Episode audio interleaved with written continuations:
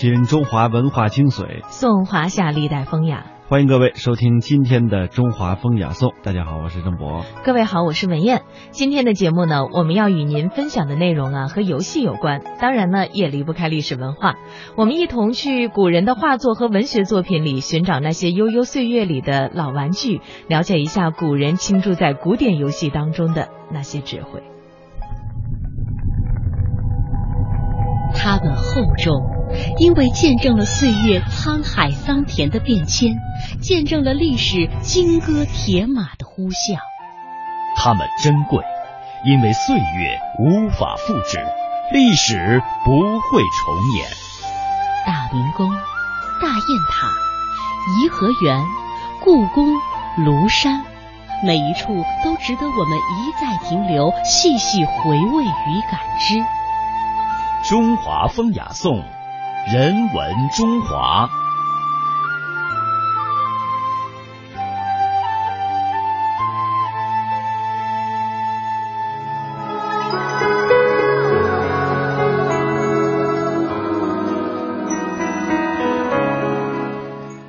国的玩具史啊，可以上溯到几千年之前。不论是哪朝哪代，人们的童年记忆无疑离不开这些玩具的陪伴。甚至这些玩具，我们至今还在玩，像拨浪鼓、呃风筝、孔明锁、七巧板、九连环等等等等，形形色色的这些老玩具，也伴随着华夏子孙从历史深处走来。当然，这其中有不少，甚至到今天我们呃一直还伴随着孩子们成长的这些玩具，在数千年悠悠岁月当中，这些蕴含着先人智慧的玩具呢，不仅仅是可观可玩的物件，也成为有着温度的一种文化传承的载体。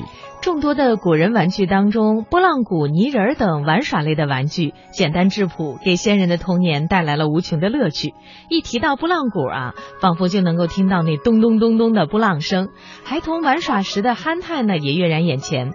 我们查阅了有关资料，这个拨浪鼓啊，诞生于先秦时期，除了儿童玩具，当时还作为打击乐器。古人绘画当中，拨浪鼓时有出现，现藏于台北故宫博物院的《传颂苏汉臣武瑞图》，画面当中有五名童子，有的戴着面具，有的脸上是进行了涂抹啊，跳起了大傩舞。其中雷神双手持拨浪鼓，两只鼓呢都是双层鼓。南宋李松《货郎图》当中还出现了四层拨浪鼓，由四个由小见大的鼓摞在一起，摇动时一起发声，造型精美可观。除了拨浪鼓啊，泥人儿也是无数代这些孩子们喜欢的玩具。呃，我国著名的泥人呢，有产生于清代的泥人张，还有明末的兔爷，以及产生年代更早一些的惠山泥人。这题材也非常的丰富，这其中有人物、有动物、有戏文等等。而在古典名著《红楼梦》当中啊，捉制可爱的泥人也深得大观园里的姑娘们的欢心。像其中有这样的记载：探春积攒了点私房钱，便央宝玉到外面帮他买些柳枝编的小篮子，还有竹子根挖的香盒，泥呃胶泥剁的风炉子。这里说说的这个胶泥剁的风炉子，这就是指的泥人儿。而薛蟠到江南贩货。给妹妹薛宝钗带回一箱子当地的特产，这其中啊就有一出一出的泥人戏。这里的泥人戏说的就是江苏民间的泥人。此外呢，还有七巧板、华容道、孔明锁、九连环等，这些呀，则是古代的益智类玩具。我前一阵儿呢，还买了一把这个孔明锁，我想试一试，我是自己是不是能够解开。嗯，他们的这个造型啊，并不复杂，但是呢，却暗藏玄机，与几何学、图论、运筹学等数学原理相勾连，摆弄起来啊，可以说是其乐无穷，同时呢，还是很烧脑的。这个七巧板的起源可以追溯到四千多年前的龟和举，一个七巧板拼出的图可以达数千个。这个著名的游戏在十九世纪时开始流传到国外，被称之为唐图。唐呢就是唐代的唐，图是图画的图。另外呢，还有一种说法叫机巧的中国之谜。英国皇家协会会员李约瑟博士在中国科技史上称其为东方最古老的消遣品之一。哎，那据考证啊，这七巧板呢是我国宫廷当中的一种家具，叫做砚机，由它演变而成的。这个机呢，就指的是这个矮桌角，砚机就说的是宴席的桌子。那在宋代，黄长瑞出版了一本《砚机图序》，这书中就设计了一套砚机，利用的是七张桌子随意的拼合，可以拼出多种形状的桌子。而到了明代呢，有一个叫做严基的人，根据勾股之形，将砚机图加以变通，设计了一种叠机，也就是利用三角形相互交错，拼出形如这个蝴蝶翅膀的图。这花样图案上百种。而七巧板呢，很可能就是从这个叠机演化而来的。那七巧板的定型大约是在明末清初的时候，当时清宫当中常用七巧板有一些文字上的游戏。刘璐在《清官词选》当中致使说，呃，孝全皇后钮祜禄氏幼时呢在苏州啊曾经玩过一种乞巧板，就是我们平常说的这个七夕节的时候民间女性的这个乞巧哈，这种板呢就是七巧板。之所以叫七巧板呀，就是取七夕取巧之意。接下来的时间，我们来听一听浙江工业大学艾宁教授详细解读华容道、七巧板等古典益智类游戏的历史和玩法。华容道呢，取自《三国演义》中的诸葛亮自算华容，关云长义释曹操的这样一个典故。有一个二十个小方格构成的棋盘，代表着华容道。棋盘下方有一个两个方格宽的一个长的出口，是供曹操逃走用的。棋盘上摆着十个大小不一样的棋子，分别代表曹操，他是最大的，占四个方格。然后还有关羽、张飞、赵云、马超和黄忠，分别占两个方格，还有四个小卒。棋盘上有两个小方格是空着的。游戏的方法就是利用这空的两个小方格来移动棋子，最终的目的是把曹操移出华容道。而华容道这个游戏，它有几十种布阵方法，比如说横刀立马、近在咫尺、过五关、水泄不通。小雁出巢等等，玩这个游戏啊，有这么一个打油诗，叫做华容小径，兵不在多，四个则行；将不在广，五虎则灵。诗似游戏，惟吾闲情。曹操跑得快，小兵追得勤。过关斩将，聚会四星。华容小道，关羽动心，释放曹操，报答恩情。这样一个打油诗，一方面描述了华容道这个游戏。是怎么玩的？游戏特点是什么？另外一个方面，其实也暗示了解题的技巧。关羽是其中的关键，而四个小兵呢，也是比较关键的，因为他们运行起来最为灵活。这是关于华容道解题的一些技巧。刚才我也讲了，华容道、独立钻石和魔方是智力游戏界的三大不可思议。七巧板又叫七巧图，或者是智慧版。它是由五块等腰直角三角形、两个大的、一个中的、两个小的、一块正方形和一个平行四边形组成的。完整的图案拼起来是一个正方形。用七巧板这七块简单的图板可以拼出各式各样的图形，这也是七巧板最重要的一个玩法。七巧板啊，是中国益智玩具之祖，可以追溯到四千多年以前的龟和举。北宋进士黄伯斯发明了宴戟，而明代的歌散又设计了叠翅戟。现代的七巧板就是在宴戟和叠翅戟的基础上进行发展出来的。这是宴戟的图。黄伯斯啊，他设计了六件长方形的案戟，设计干什么用呢？是吃饭的时候聚餐用的，可以根据宾客的多和少调整案戟的位置。摆成各种各样的方式，可多可少。随后呢，又增加一个小戟，把七个暗戟完全拼在一起，就是一个大的长方形。分开组合，可谓是变化无穷。明朝的时候，歌散这些叠翅戟是由十三件不同的三角形暗戟组成的，拼起来是一只蝴蝶的形状。分开呢，则可以拼出一百多种图案。在十九世纪初，七巧板流传到国外。被称为东方模板，还是李约瑟，他称七巧板为东方最古老的消遣品之一。在英国的剑桥大学图书馆，至今还珍藏着一部七巧新谱。很多名人，比如说拿破仑、亚当、杜雷、艾伦波特等等，都是七巧板的狂热爱好者。在一八一三年成书的《七巧图合璧》是至今发现的有关七巧板的最早著作。清代秋分寺所著的《七巧八分图》，把七巧板从第一天排到第七天，可以搜罗宇宙天地万物，举凡日月山川、鸟兽虫鱼、文字器物等等，几乎无所不包。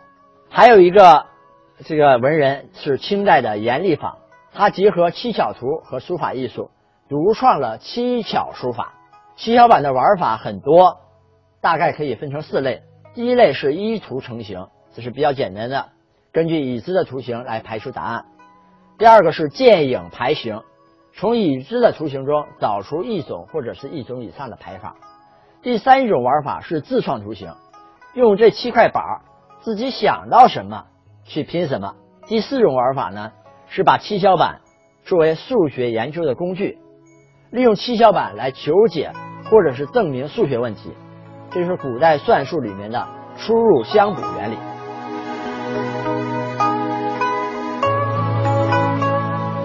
艾宁教授呢，为我们解读的是这个华容道和七巧板的这些呃益智游戏的玩法，足见古人的智慧。其实，在我国古代的这个益智玩具当中，九连环它的难度可以说是最高的，九个环环环相扣，套在一个长柄当中，需要拆解它呢，要经过三百四十一个步骤。哎，而且玩它的时候，不仅需要智慧，还需要一颗平静的心。正因为如由此呢。当你有心事的时候，想这个解这个连环，不但解不开，你会觉得更加的愁肠百结。呃，因为在古代，这个九连环做工是十分考究的，从圆环，还有这个框柄到整体的造型，有各种奇巧的形状，可谓是别具匠心。它们不仅仅是孩童手中的玩具，也是年轻女子们的。闺房雅玩，九连环较早出现是在《战国策》等文献当中，此后呢，在诗词家的吟咏里也常常能够见到。它代表了乱麻一般的愁绪。北宋词人周邦彦在《解连环》当中感叹：“纵妙手能解连环”，成为千年一叹。安宁教授认为，九连环的设计是最能反映出我们祖先智慧的。我们也来听他怎样解读这其中的古人智慧。回到一个古典的益智游戏，同样是跟拓扑有关的古典益智游戏，也就是九连环。九连环啊，是用金属丝制成的九个圆环，九环相连，将圆环套装在横板或者是各式框架上，并且冠以环柄。游戏的目的是使九个圆环分别解开，或者是合二为一。九连环至少有有两千多年的历史。是中国传统的益智游戏。关于九连环的起源有三种说法：有人说它是起源于春秋战国，有人说它是起源于西汉时期，还有人说它是起源于三国时期。在《战国策·齐策六》里面有这样一段话：秦昭王常遣使为君王后欲连环，曰：“其多智而解此环否？”君王后以示群臣，群臣不知解。君王后引追追破之，谢秦使曰：“今已解矣。”根据这样一段话，想反映它是起源于春秋战国的。还有人相信它是起源于西汉的。西汉啊，有一有一对名人夫妻，周文君和司马相如。司马相如出差了，卓文君很想他，于是给他写信。有这样一段话说：“一别之后，两季相思，都说是三四月。”虽又至五六年，七弦琴无心弹，八行书不可传。九连环从中折断，十里长亭望眼欲穿。百思想，千系念，万般无奈把郎怨。这里也有九连环这样的词语。还有一种说法呢，说是三国时期诸葛亮发明的，但这并没有证据。中国人啊，认为诸葛亮是智慧的化身，所以呢。只要找不到依据的东西，都说是诸葛亮发明的。